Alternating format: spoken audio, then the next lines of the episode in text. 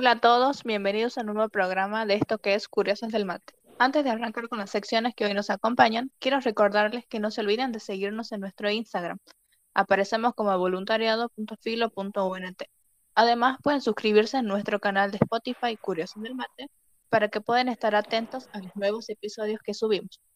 Y si todo eso fuera poco, pueden además escucharnos por la FM del Mate 87.7 San Miguel de Tucumán o bien bajarse la aplicación desde el Play Store. Para el día de hoy, en la conducción estoy acompañada por Santi. Santi, ¿cómo estás? Hola Estela, ¿cómo estás? Muy bien, muy bien, por suerte. Bueno, en realidad hoy tenía que estar Vicky acá, pero bueno, estoy acá para reemplazar porque así de grande es este equipo. Así que nada, estoy muy contento de acompañarte hoy en la conducción. Tenemos dos secciones muy lindas con la sección educativa y la sección de consultorio en el segundo bloque. Perfecto, comenzamos. La primera sección del día, la sección educativa, nos trae un informe sobre la educación con perspectiva de género, el acceso de los colectivos LGTB a la educación y además el caso del gimnasio en Tucumán. Así que para eso le doy la bienvenida a Estefanía y a Paola. Chicas, ¿cómo están?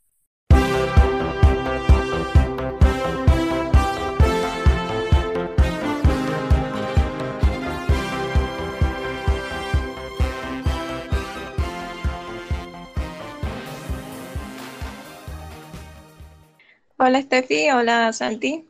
Eh, muy contentos de estar aquí. Bueno, trajimos un tema muy interesante con los chicos, así que espero que les guste. Hola chicos, hola Estela, hola Santi, Pau, ¿cómo están? Sí, así que bueno, ahora Santiago les va a comentar un poco, va a comenzar hablándonos de sobre la perspectiva de género en la educación. Bueno, muchas gracias chicas por el puente. Bueno, tal cual como lo había dicho Estela hace un momento, hoy vamos a traer un informe sobre la educación con perspectiva de género. Esto quiere decir, eh, ¿qué, es, qué, ¿qué es a lo que nos referimos cuando hablamos de eh, educación con perspectiva de género? ¿Cómo involucra esto a, los diferentes colectivos e identidades que forman parte del colectivo LGTBQ y más? Y vamos a hablar un poquito también sobre el caso del el Gymnasium, que es la escuela universitaria en Tucumán, que hace algunos años admitió por primera vez en casi 60 años el ingreso de mujeres a la institución educativa. Bueno, voy a arrancar primero eh, definiendo eh, por qué es importante hablar de la educación con perspectiva de género. En primer lugar, tenemos que hablar de las concepciones tradicionalistas de la educación, que de alguna manera relegaban a las mujeres al mantenimiento del hogar y a la crianza de los hijos, resignando sus cualidades físicas e intelectuales y ni que hablar de la exclusión de eh, identidades alternas, ¿no? O que, forman parte de, de, estos colectivos. Una educación con perspectiva de género, así como políticas públicas que contribuyan a desarrollarla, propiciaría la creación de un nuevo horizonte cultural, el de la equidad. Es necesario comenzar a establecer nuevas formas discursivas que constaten que las desigualdades por razones de género están siendo modificadas. Todo arranca evidentemente desde un cambio discursivo, ¿no? Eh, desde el lenguaje, aquí entra también el tema del lenguaje inclusivo, ¿no? que de alguna manera trata de eh, achicar la brecha de desigualdad, digamos, que existe entre hombres y mujeres en el lenguaje, y suponiendo de que a través del discurso también se van a empezar a transformar las prácticas sociales, ¿no? Hacen juego de de esta educación, ¿no? Teniendo en cuenta de que, eh, como decía Pablo Freire, ¿no? Esto de que no hay educación sin comunicación y no hay comunicación que no esté educando de alguna manera. Así que es muy importante el rol del discurso y el rol del lenguaje en estos procesos, ¿no? El feminismo no ha dejado de insistir en la necesidad de establecer un proyecto educativo que posibilite una mejor forma de realización humana. Uno de los ejes donde se realiza más énfasis es en la distinción género-sexo, que opera de manera tajante en nuestras relaciones sociales. Construye lo que cada uno debe ser en este juego de relaciones, donde generalmente los hombres se erigen como dominantes ¿no? de estas categorías. Vamos a hablar un poco de la categoría del género. Es producto de las relaciones sociales, una construcción identitaria que puede fluir y modificarse de acuerdo a cada individuo. Se hace una crítica sustantiva a la idea de una naturaleza masculina y femenina y la de la sexualidad, Esto trae la idea de nuevas identificaciones y abre todo un espectro de nuevas diversidades sexuales. Continuando un poco con esto, ¿por qué es tan importante hablar de educación con perspectiva de género? Una educación con perspectiva de género asume como una de sus principales tareas la de dirigirse a hombres y a mujeres con el propósito de transformar la condición actual de las relaciones de género a través de un cambio de actitudes, valores y prácticas, en suma de formular la vida cotidiana donde hombres y mujeres puedan vivir más plenamente asumiendo también de que muchas veces los órdenes patriarcales, eh, tanto en la educación como en cualquier orden de nuestra vida, no solo eh, perjudica a las mujeres en cierta forma, sino también a los hombres, ¿no? Cuando hablamos de, de masculinidades frágiles, ¿no? Y todos estos conceptos también que están muy arraigados al tema. Así que bueno, ahora vamos a pasar a la segunda parte de este informe con Steffi, que nos va a contar un poco sobre los colectivos LGTBQ y el derecho que tienen a acceder a la educación. Bien, como dijo Santi, voy a hablarles sobre la educación para el colectivo LGBTQ, que hace un tiempo atrás, ante la necesidad de repensar una escuela con perspectiva de género que incluya factores como la no discriminación por parte de todos los que componen el ámbito escolar, la adecuación de horas de cursada y una infraestructura completa en las escuelas, el Ministerio de Educación Nacional junto a la Federación Argentina de LGBT, impulsaron un proyecto para que este colectivo también pueda gozar de su derecho, que es a la educación. Esto surgió luego de una serie de encuestas que se realizaron solamente en la ciudad de Buenos Aires en el año 2016, fue hace muy poco, donde se constató que solo el 24,3% de las personas del colectivo LGBT logró terminar el ciclo secundario, mientras que un 5,9% logró finalizar el nivel terciario y universitario por lo que se cree a raíz de esto que a nivel nacional las cifras de exclusión escolar podían ser iguales o incluso más alarmantes. Es por ello que la Secretaría de Educación, en coordinación con el Ministerio de Educación, planificaron e impulsaron una serie de políticas procurando una educación libre, pluricultural, humanitaria, laica e inclusiva. Las mismas son realizar capacitaciones, eventos, conferencias, disertaciones, talleres y todo tipo de actividades que aporten a la promoción de respeto a la diversidad sexual en el ámbito educativo, proponer convenios con instituciones educativas, primaria, media, universitaria y formación docente para el desarrollo de talleres de sensibilización y capacitación en materia de inclusión real de las personas LGBT.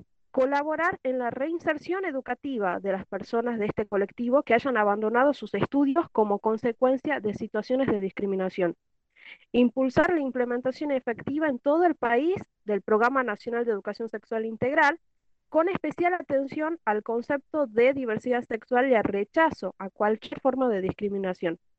Reivindicar políticas efectivas para que la diversidad sexual se encuentre verdaderamente incluida en el sistema educativo. Proponer, analizar y monitorear iniciativas legislativas y políticas públicas sobre respeto a la diversidad sexual en los ámbitos educativos y realizar estudios e investigaciones que permitan conocer la realidad educativa de este colectivo.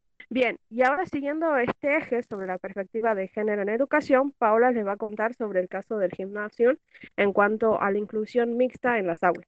Bueno, ya como vinieron explicando Estefanía y Santiago, podemos ver que la educación con perspectiva de género abarca muchos temas, mucho más allá de lo que se cree como feminismo, ¿no? De una manera muy general y también hay con mucho desconocimiento de lo que realmente implica. Por eso decidimos traer hoy el caso que ocurrió aquí en San Miguel de Tucumán durante el año 2019, el caso del gimnasio de la UNT. Primero vamos a poner un poco en contexto y vamos a decir qué es el gimnasio. El gimnasio es una escuela preuniversitaria que pertenece a la Universidad Nacional de Tucumán que va desde el quinto grado hasta el último año de secundaria es una de las tantas escuelas experimentales que posee la universidad, como por ejemplo la Escuela del Liceo Vocacional Sarmiento, la Escuela de Bellas Artes o el Instituto Técnico. La diferencia que hay entre estas escuelas y las otras es que al ser preuniversitaria tienen una formación mucho más completa que orienta justamente a la vida en la universidad. Y el gimnasio en particular tiene una orientación humanística que se la conoce por la autodisciplina y también porque tiene en esta escuela hay un sistema de tutoría muy especial que se divide entre estudiantes y profesores, donde se los ayuda a los chicos de primer año a integrarse a la comunidad y nuestra vida académica. Y como la mayoría de las escuelas de la, que pertenecen a la universidad, el gimnasio tiene un examen de ingreso. Tiene un cursillo de dos meses y en ese entonces tenía un cupo de 70 alumnos.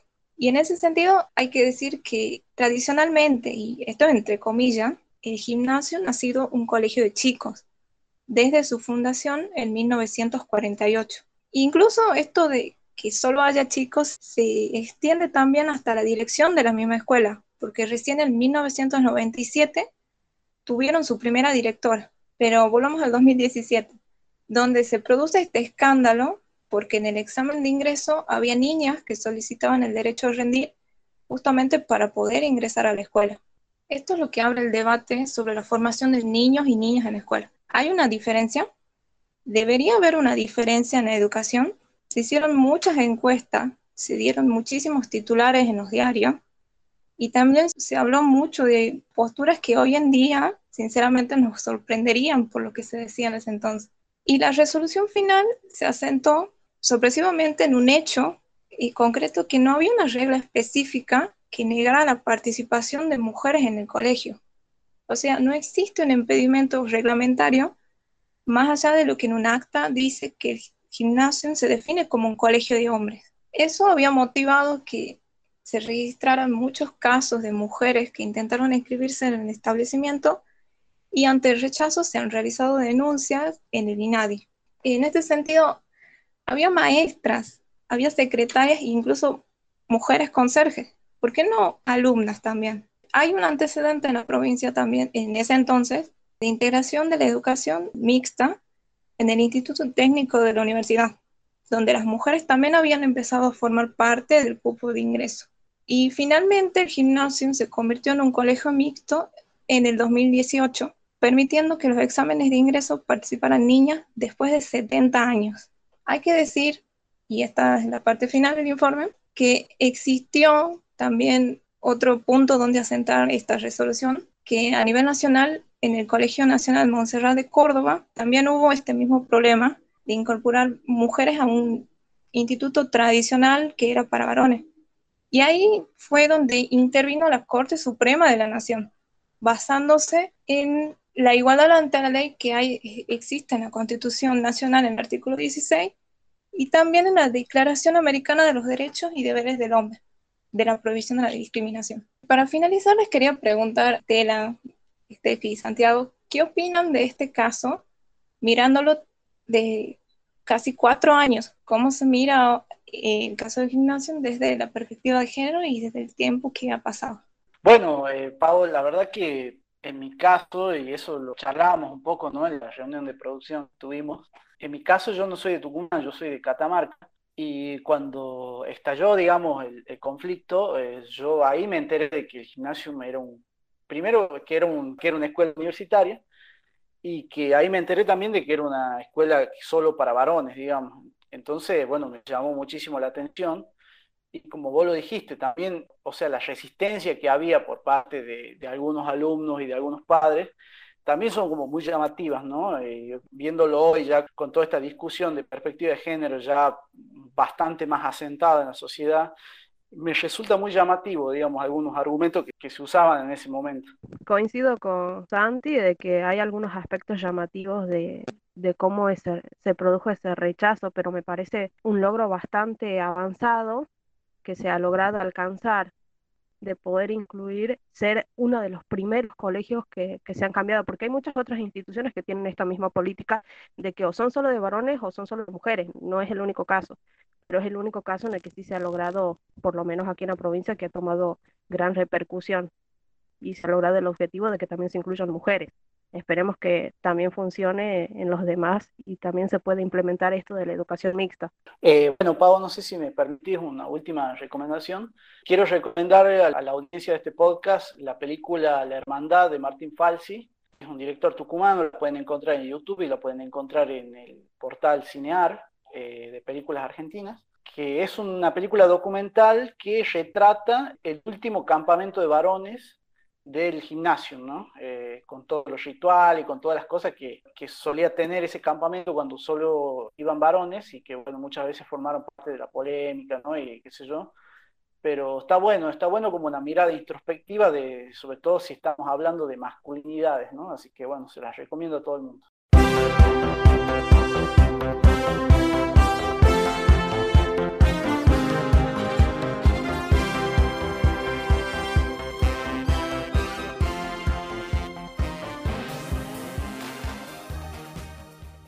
Bueno, gracias Santi por la recomendación y muy bueno el informe que nos trajeron los chicos de la sección educativa. Creo que es importante empezar a reflexionar ¿no? sobre este tema, empezar a ponerlo en práctica. El gimnasio dio el puntapié, así que esperemos que los demás colegios tomen la misma postura.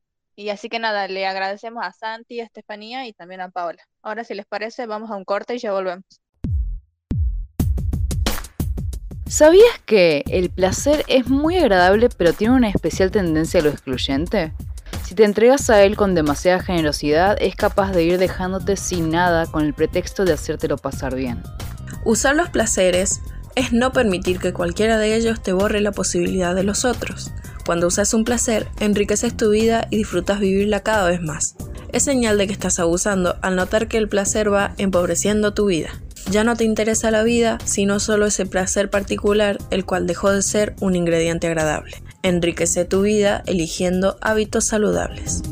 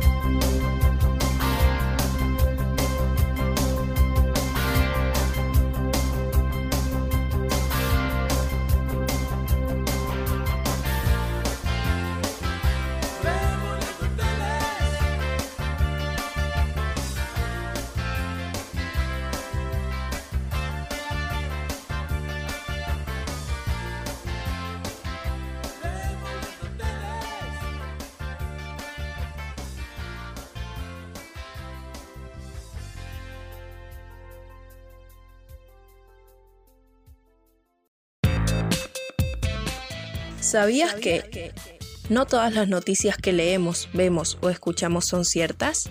Las fake news o noticias falsas son cada vez más frecuentes y circulan cada vez más. Estas están construidas estratégicamente para desinformarnos a través de información que apela a nuestras emociones o a creencias a las que somos afines. Te pasamos unos tips para poder reconocerlas. No compartas información que no esté bajo una firma autorizada. Chequea la fuente de la noticia, foto o audio. No creas todo lo que ves, escuchas o lees. No te confíes de los títulos. Tómate el tiempo para leer toda la noticia. Seamos responsables. Ayudémonos entre todos a estar mejor informados.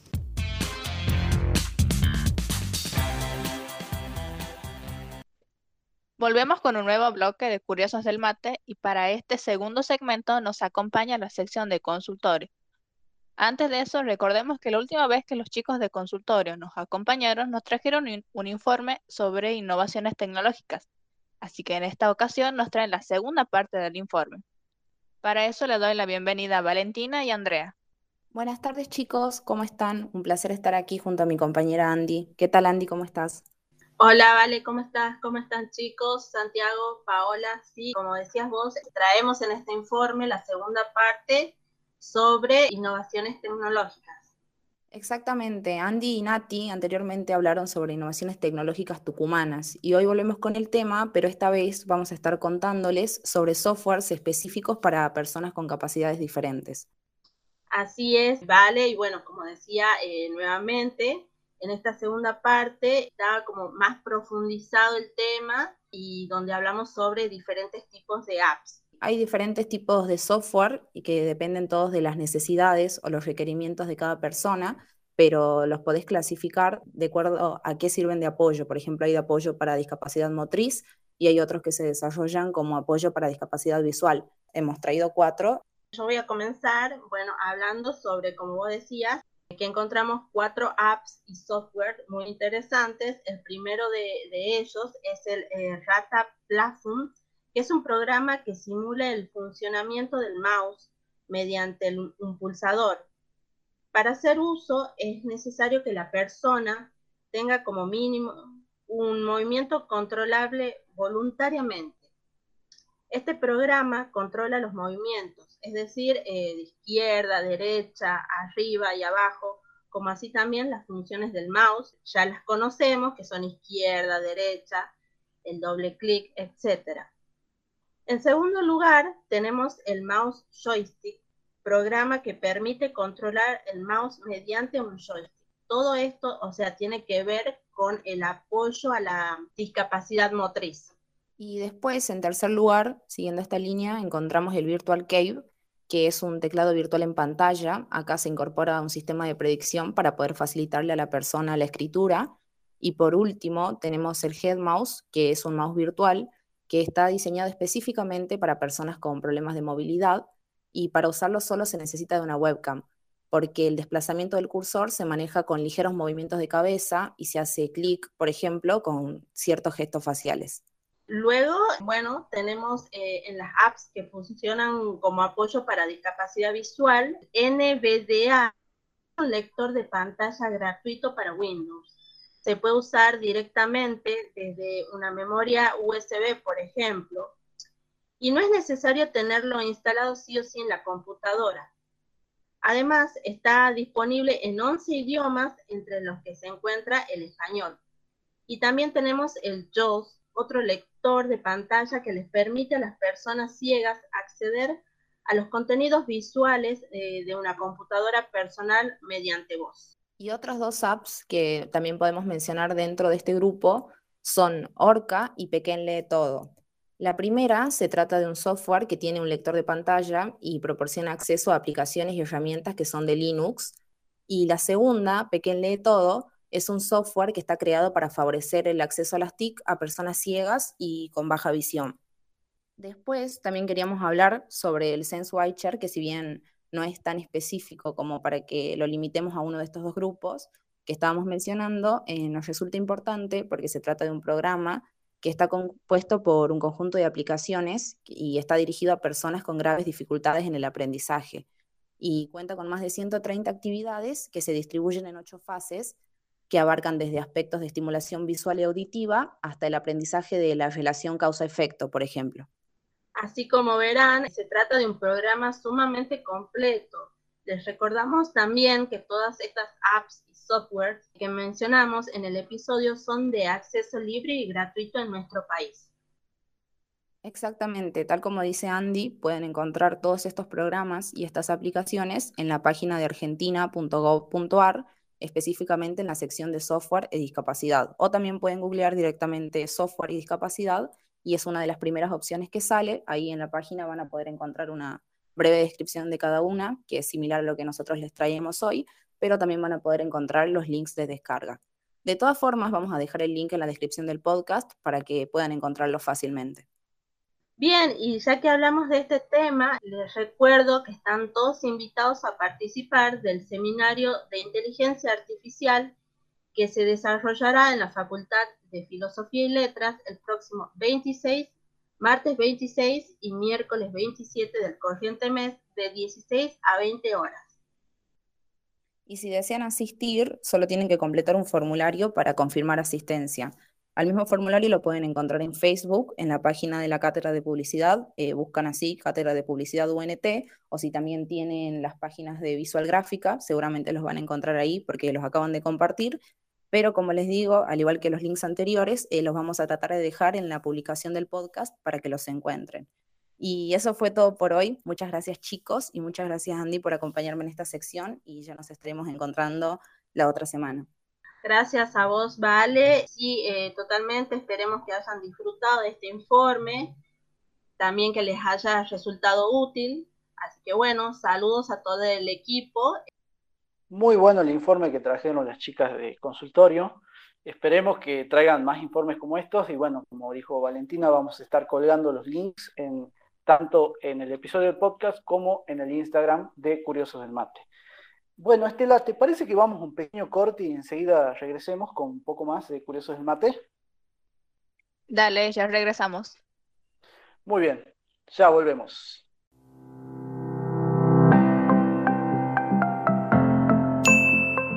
¿Sabías que la automedicación presenta muchos riesgos como la falta de efectividad, dependencia o adicción, resistencia a los antibióticos, entre otros efectos?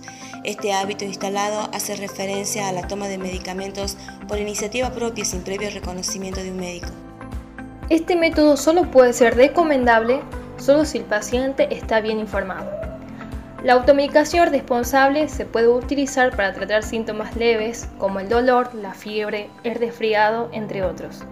Y en los tiempos de crisis por pandemia es necesario tener los conocimientos suficientes para poder hacer uso responsable de los medicamentos.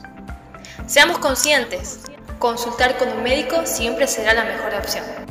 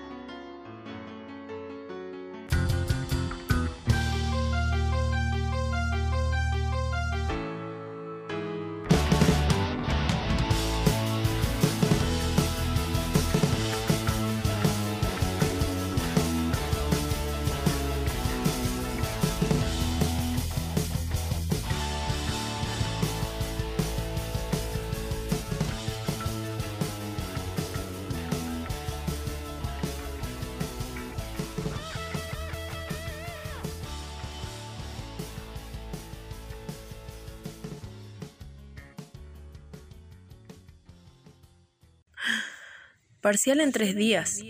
Y vos, tengo mucho tiempo para estudiar. Mañana empezaré a leer y estudiaré todo el día. Entró un mensaje. ¿Quién será? Podría prepararme un cafecito. Mientras estudio, pintaré mis uñas. No pierdas tiempo. Cuando postergamos vamos sufriendo una serie de consecuencias internas que a veces suele ser una pequeña irritación y conforme pasa el tiempo y más retrasamos las tareas, más irritables y enfadados nos ponemos con nosotros mismos. Si lo difícil es empezar, entonces... Establece plazos realistas y fáciles de asumir. Fija tu atención en la tarea. Organiza el tiempo en intervalos cortos, incluyendo minutos de descanso. Concéntrate evitando interrupciones. Disciplina mata postergación.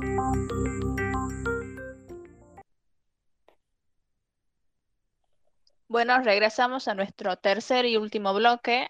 Y primero que nada, agradecerles a las secciones educativas y a la sección de consultorios por los informes que nos trajeron, ¿no, Santi? Así es, Estela. Bueno, estamos con otra semana más del podcast. Así que bueno, ya estamos llegando al final, nos queda muy poco tiempo. Antes de irnos, quiero eh, dejar un último recordatorio. Como vos lo dijiste, Estela, agradecer a todas las personas que escuchan nuestro podcast. Y no olvides seguirnos en nuestro Instagram, aparecemos como voluntariado.filo.unt. Y recuerden también suscribirse a nuestro canal de Spotify, Curiosos del Mate, para que no se pierdan ninguno de nuestros episodios. Y por si fuera poco, también nos pueden escuchar por FM del Mate 87.7 San Miguel de Tucumán o bien bajarse la app desde Play Store. Bueno, antes que nada, bueno, estamos grabando este episodio el día 23 del 10, es decir, 23 de octubre. Así que, bueno, hoy se está festejando el cumpleaños de Charlie García. Este, como fiel fanático no quería dejar de, de mencionarlo. Así que esperemos que después del podcast vaya directo a escuchar los discos de Charlie porque se lo merece. Así que nada. Bueno, esto fue Curioso del Mate. Fue un gusto, Estela, compartir con vos hoy el programa. Nos estamos encontrando la próxima semana.